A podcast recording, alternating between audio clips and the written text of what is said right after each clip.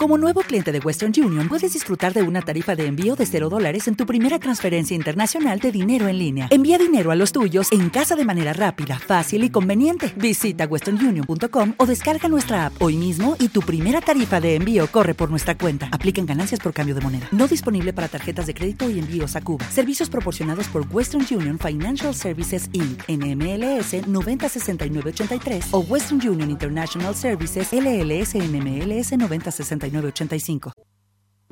Construcción Plural, el reconocido programa periodístico de análisis político y actualidad en su vigésima temporada. Con la conducción de Fernando Mauri y un equipo de prestigiosos analistas. Escúchalo en Radio Trend Topic.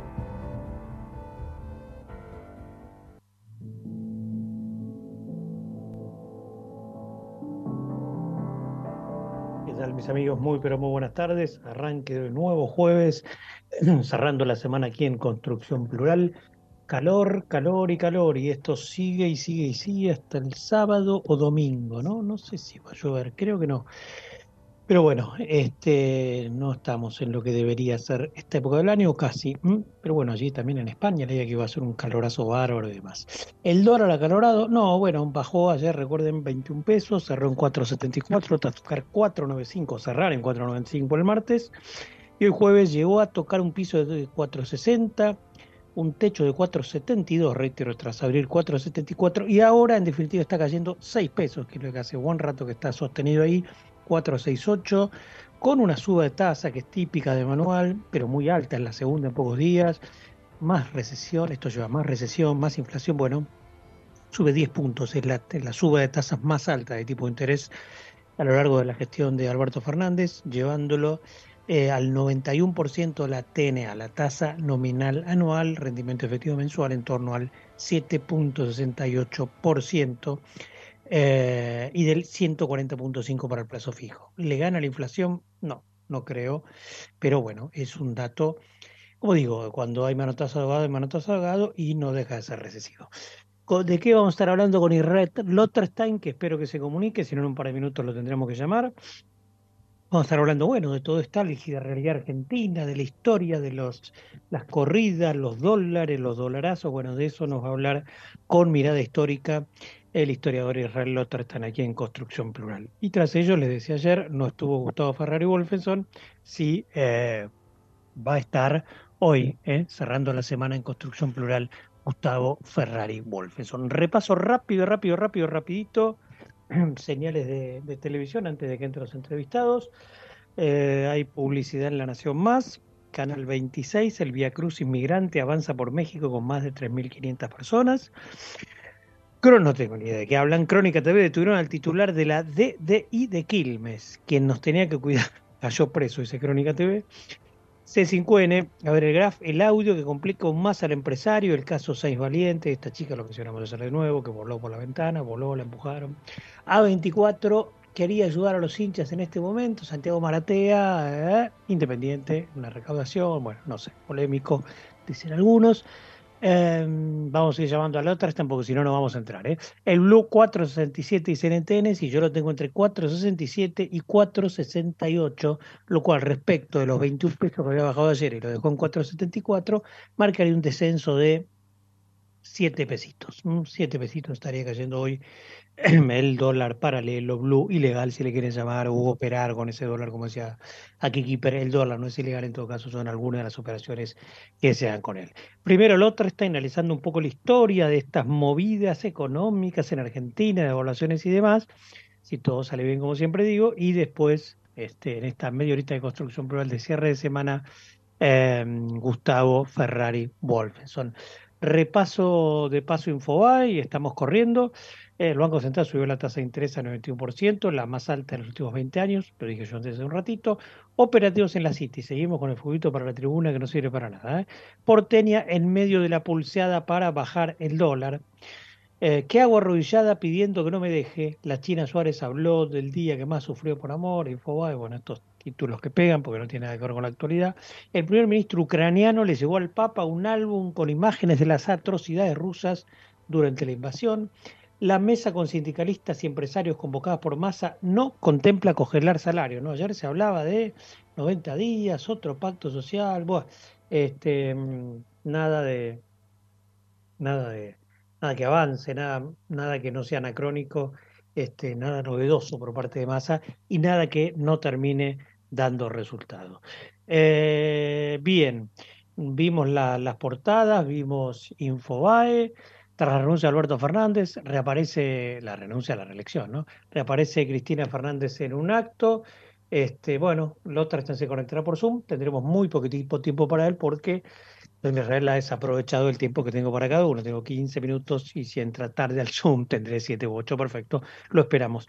Em, a ver, eso planteaba Infobae en su home. Hoy, si el dato político es la reaparición de Cristina Fernández, donde les adelanto, no va a ser ningún anuncio de candidatura, ni mucho menos, ni de ella, que no va a ser a presidenta, quizás a senadora bonaerense, veremos sobre el cierre de, listas así por junio. Y em, por otro lado, eh, dará un espaldarazo más a Massa y criticará al Fondo Monetario Internacional. Los secretos de la guerra en la Corte que serán investigados en Comodoro Pi, la presentación de Héctor Marchi, tras dar testimonio ante la Comisión de Juicio Político, el titular de la Secretaría de Administración de la Corte Suprema, eh, se presentó en los tribunales federales para ofrecer las autoridades que revelan ilícitos en la obra sexual del Poder Judicial. En vivo la previa y las expectativas por CFK, Cristina Fernández de Kirchner en La Plata, los invitados, el discurso y el armado del acto. Reaparece en La Plata. Eh, en vivo las cotizaciones del al minuto a minuto. Este es el home de Infobae, como les digo. Em, bien. Eh, a ver. Eh, uh, uh, uh. bueno, y por allí va este, entonces la realidad. A ver si actualizo un poco señales de televisión de nuevo o que, están en La Nación Más que me había quedado pendiente.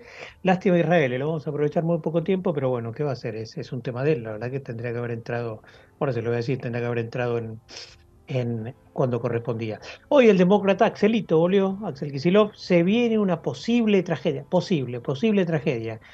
Disinfobae reactivó Kisilov la campaña del miedo para evitar que la oposición gane las elecciones. Bueno, esto va a ser inevitable. ¿eh? Parecía que todo tenía los números puestos juntos para el cambio. Ahora quizás lo haga Milley. Eh, a ver, por el salto de Blue ya se ve la inflación de abril en 8%. ¿eh? Eh, Massa buscando este rebalanceo, buscando cash. Y lo tengo Israel, lo vamos a aprovechar muy poquito Israel, creo que 7, 8 minutos, porque lamentablemente entró un poquito tarde al Zoom, así que bueno, aprovechémoslo rápido. Israel, ¿cómo estás? Israel. Estás muteado ahora, ¿eh? estás en silencio, Israel. ¿Cómo estás? ¿Me escuchás ahora, Fernando? Sí, sí, ¿cómo estás? Te, escucho apurado porque tengo muy poquito tiempo, ¿eh? porque entraste un poco tarde, así que te estoy retando un poquito, así que vamos a tener hasta cuarto. Bueno, adelante, adelante. Sí, eh, eh, viviendo una situación que la Argentina vivió desde, en realidad desde 1811. Es decir, eh, si yo te diría los primeros momentos que la Argentina, que el gobierno argentino este, tuvo que en, Buenos Aires, cuando la Junta asumió y se encontró con que no tenía ni un centavo, eh, lo primero que hizo fue, eh, después de varios procedimientos, es tratar de la, plata que los particulares tenían depositado en el tesoro, en aquella época no había banco. Entonces, eh, en el tesoro del virreinato estaban depositados, que era una especie de gran caja fuerte, tenía, uno depositaba la, plata, que si depositaba montos de dinero en paquetes cerrados. Bueno, entonces este, empezaron a manotearle la plata a los españoles, ¿no? Que se los consideraban enemigos. Pues desde ese momento comenzaron las penurias del gobierno argentino para sostener a sus este, a sus eh, eh, a, sus gastos. Y bueno, y esto que estamos viviendo es otro episodio más de aquello que empezó en mayo de 1810. ¿no? Es decir, podemos detallar en siempre hubo momentos realmente muy bravos.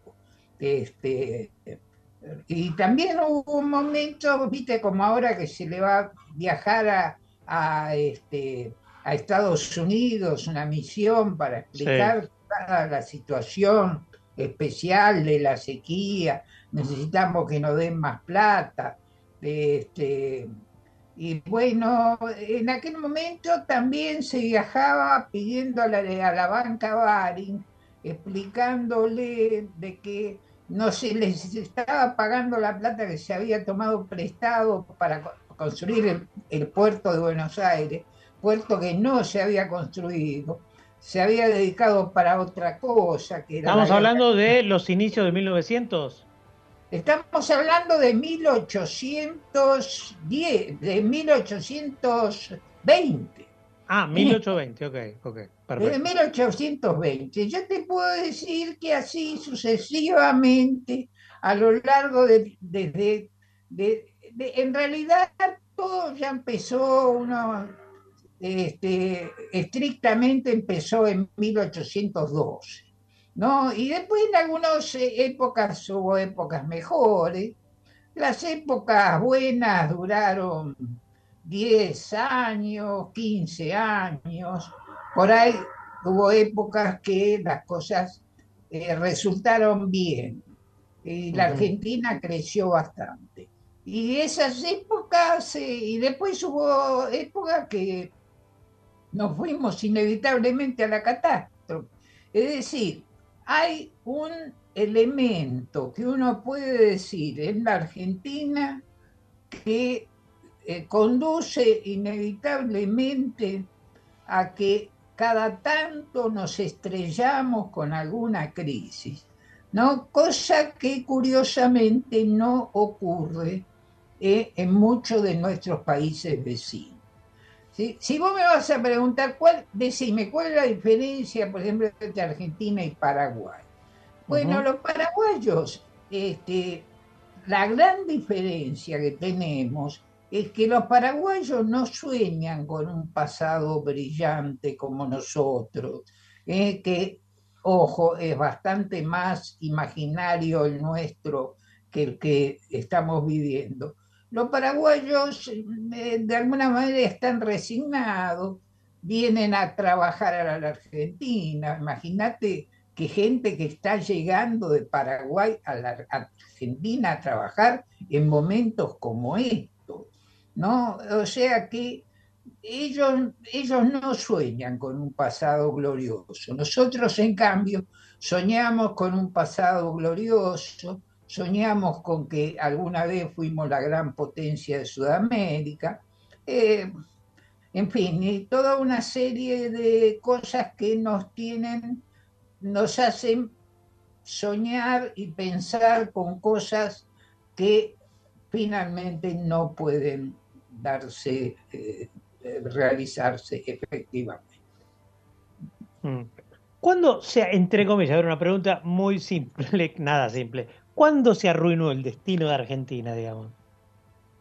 El destino de Argentina... Eh, se empezó a arruinar, si lo querés ver así, con toda la subjetividad, ¿no? Pero bueno, sí. Yo te diría, mirado retro...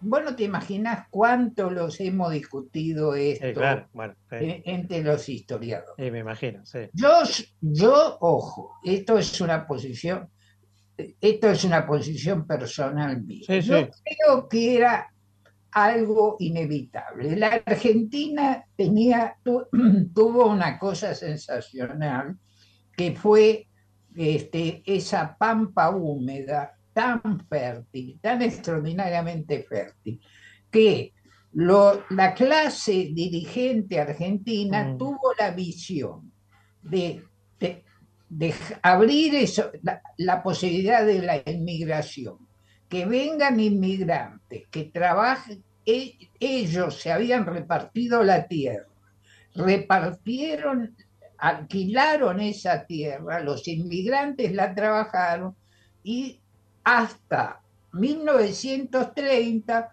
los productos de, de la Argentina, los productos agrícolas ganaderos de la Argentina, tenían precios crecientes en el mundo y podían financiar una gran expansión de la Argentina. Cuando se produce la crisis del 30, la famosa crisis del 30, Argentina se involucra, no, no, no es algo pensado, sale un poco naturalmente en un fenómeno de sustitución de importación. Y yo te voy a decir, probablemente no había otra cosa que hacer. Yo era la generación, ¿ves? Yo soy de la generación de sustitución de importaciones. Yo soy...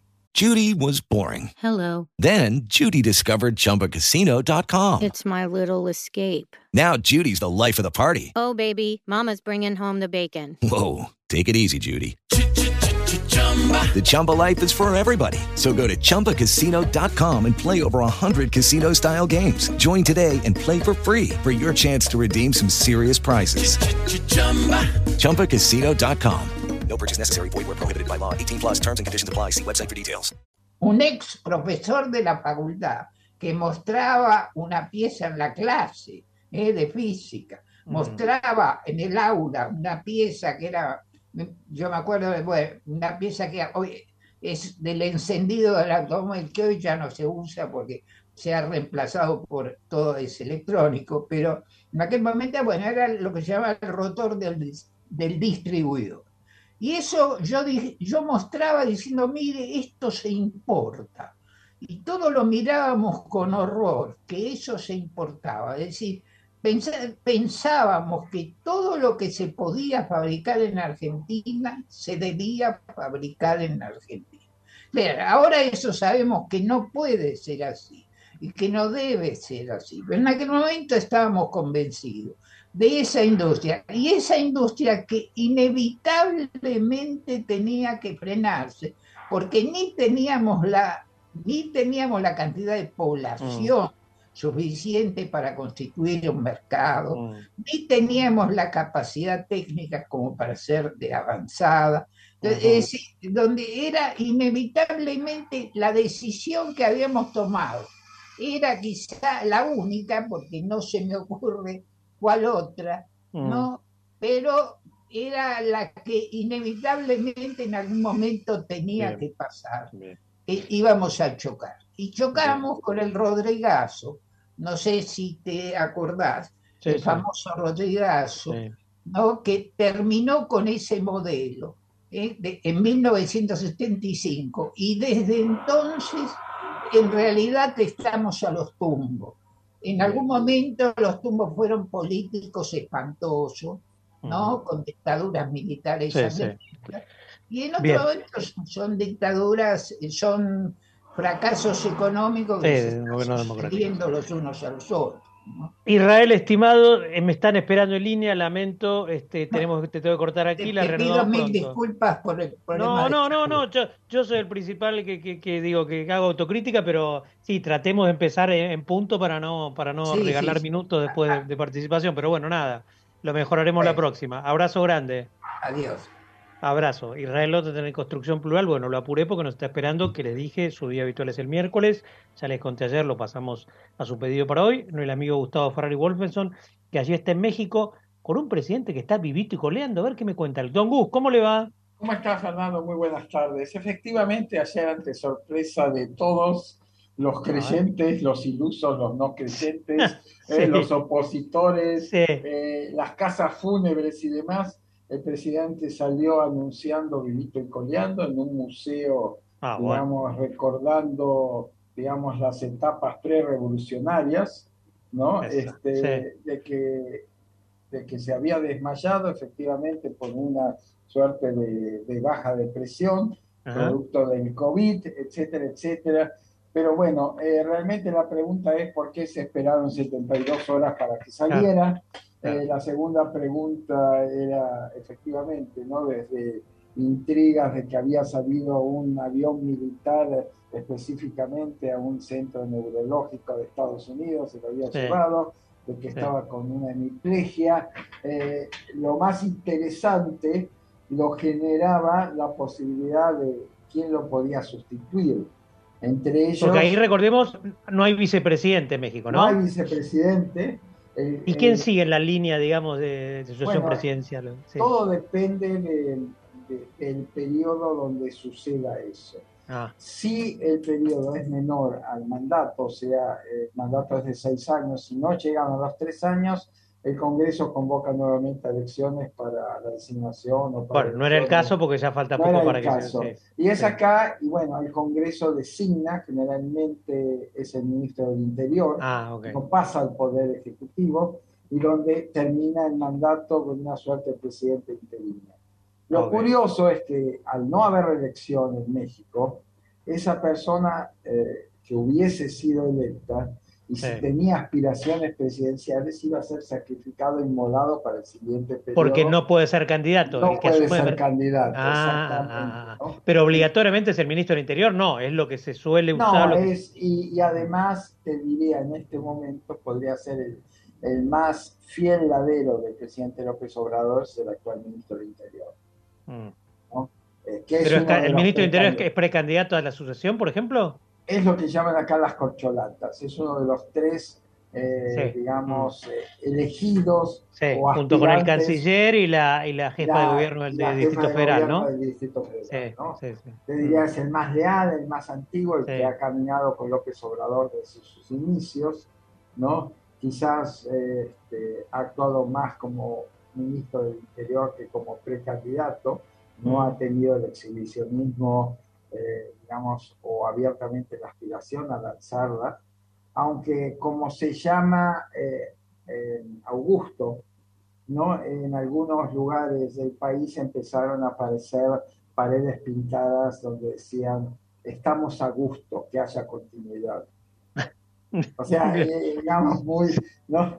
Siempre rebuscado, sí. No, no, no, no estaba, muy bien, ¿no? Y al, al pensar primero, este, Tampoco sabíamos eso generaba la posibilidad de que AMLO pudiese reformar la constitución y buscar una reelección, ¿no? Pero estuvo muy, muy ingenioso. Pero bueno, ese suceso el ayer, bueno. Y perdón, perdón, perdón, perdón. ¿Y quién corre con más chance? ¿A quién, si tuviera que hacer una apuesta, un poco forzado, ¿a quién de los tres? ¿Al canciller, al ministro de Interior que está refiriendo, o a la única mujer, a la jefa, a, la Larreta de allá, la titular del Distrito Federal? ¿A quién, quién le ves más chances? Más chance es va a salir quien decida López Obrador. ah, va a salir quien decida López Obrador, ok, del dedo de él, digamos. Volvemos al viejo estilo priista de los años 60, 70, que se terminó a fines de los 90. El sucesor, eh, generalmente, como te lo he contado en otras oportunidades, era puesto en la primera línea del gabinete era exhibido, mostrado y el presidente iba midiendo los tantos. ¿no? Hay, hay, un libro muy interesante, te lo, voy a, te lo voy a mandar el nombre, a ver si se puede conseguir, donde prácticamente en los 90 un periodista ya en, digamos, eh, entrevista a todos los eh, candidatos o expresidentes y les pregunta cuándo se dio cuenta que usted era el elegido. Mm. Y es muy interesante, ¿no? El que más me llamó la atención fue de la Madrid, cuando dice, hubo una reunión de gabinete en la Casa de Gobierno, iba a ser la Quinta de Olivos, y de repente el presidente me dice, quédese que tenemos que, ver unos papeles, era el secretario de, Economía, ¿no? Y bueno, dice, no quiere, este, no tiene hambre, vamos a la cocina que nos preparen algo. Entonces que va por los pasillos de la, digamos, de la residencia. Acá está el baño, bueno, acá está el cuarto de lectura, así, ¿no? O sea, que ahí le fue mostrando, ¿no? Y a los dos días, y a los dos días, o sea, como se hacía, las fuerzas sindicales lo iban a ver y donde lo destapaban, por eso se llamaba el famoso destape. En el mm. caso actual de, de los tres. El ministro del Interior, presumo. Sí, el ministro del Interior, el canciller y la primera mujer, yo te diría, hay decisiones cada una desencontradas con la misma fuerza. Ah, ah, ah. Teniendo, digamos, el viejo esquema perista, podríamos decir que quizás el más fuerte y el que más estaría en punta y con capacidad y condiciones sería el canciller. Ah, el canciller, ok. El canciller. Ahora, al mismo tiempo, yo creo, de, bajo eh, el pensamiento de López Obrador, sería el primer Judas, el primero que los traicionaría. El primero que lo podría traicionar. no que lo podría traicionar, que marcaría su rumbo, decir, ya estoy acá, ahora es mi camino. Sí, sí, su propio camino. Sí, ¿no? o sea, no le debo nada a nadie o le debo al presidente, pero eso no quiere decir que siga la misma línea del presidente. Casi ya tiene muy buen diálogo con Estados Unidos, digamos, está condicionado, es el que arregla los entuertos o las peleas que tiene el presidente con Estados Unidos, eso por un lado. O sea, es el más, el más potable, pero quizás ante los ojos del presidente el menos confiable. pero aún, así, aún así podría elegirlo. Aún así, él siempre habla lo que digan las encuestas. Las encuestas va a ser su dedo. Ah, sí. La segunda es eh, eh, la jefa de gobierno, te diría, es la más... Eh, fiel representante en gestión de la 4T, o sea, de la corriente política y de gobierno del presidente López Obrador, le cuesta mucho trascender. Es un caso muy parecido al de Horacio Rodríguez Larreta, mm, buena gestión, pero no tiene así. Pero al mismo tiempo, dentro de los caprichos del presidente López Obrador, podríamos decir, dejo yo las condiciones para que México tenga la primera mujer. O sea, primera mujer presidenta. Presidente. Mm, la historia del país me va a agradecer que yo abrí la puerta para que una mm, mujer mm. sea la primera presidenta. es lo único que puede hacer. Por el otro lado de la lealtad, eh, también se podría dar un caso muy específico, muy del DF, quizás no me voy a, analizar por un aspecto religioso, pero sería la, la primera mujer de origen o religión judía. Ajá. Ah, en el cual, digamos, los capitales judíos de México y de Estados Unidos, vos sabés que influyen mucho en el crecimiento del país. Como decirle, mira, te apoyamos, pero a partir de mañana, o sea, este, alineate a los a otro tipo de, alineamientos económicos financieros del país, ¿no?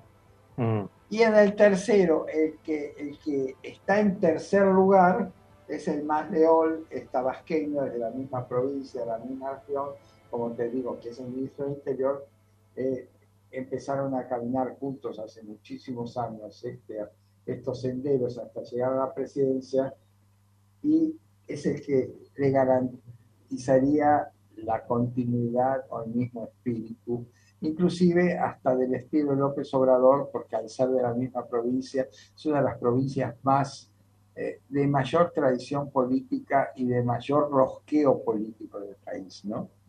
Inclusive generacionalmente la más atrasada, o sea, sus dirigentes, como el caso de AMLO, tienen un promedio de 70 años, no dan paso a la Entonces, eh, yo creo que el resultado se va a, empezar a medir a partir de los primeros días de junio, es donde se elige donde va a tener elecciones la provincia, o sea, el Estado de México. Vendría a ser un equivalente a la provincia de Buenos Aires. Sí, sí, sí. Eh, hay dos candidatas fuertes, es, es el bastión histórico tradicional del PRI y del grupo político que gobernó México en los últimos 40 mm. años.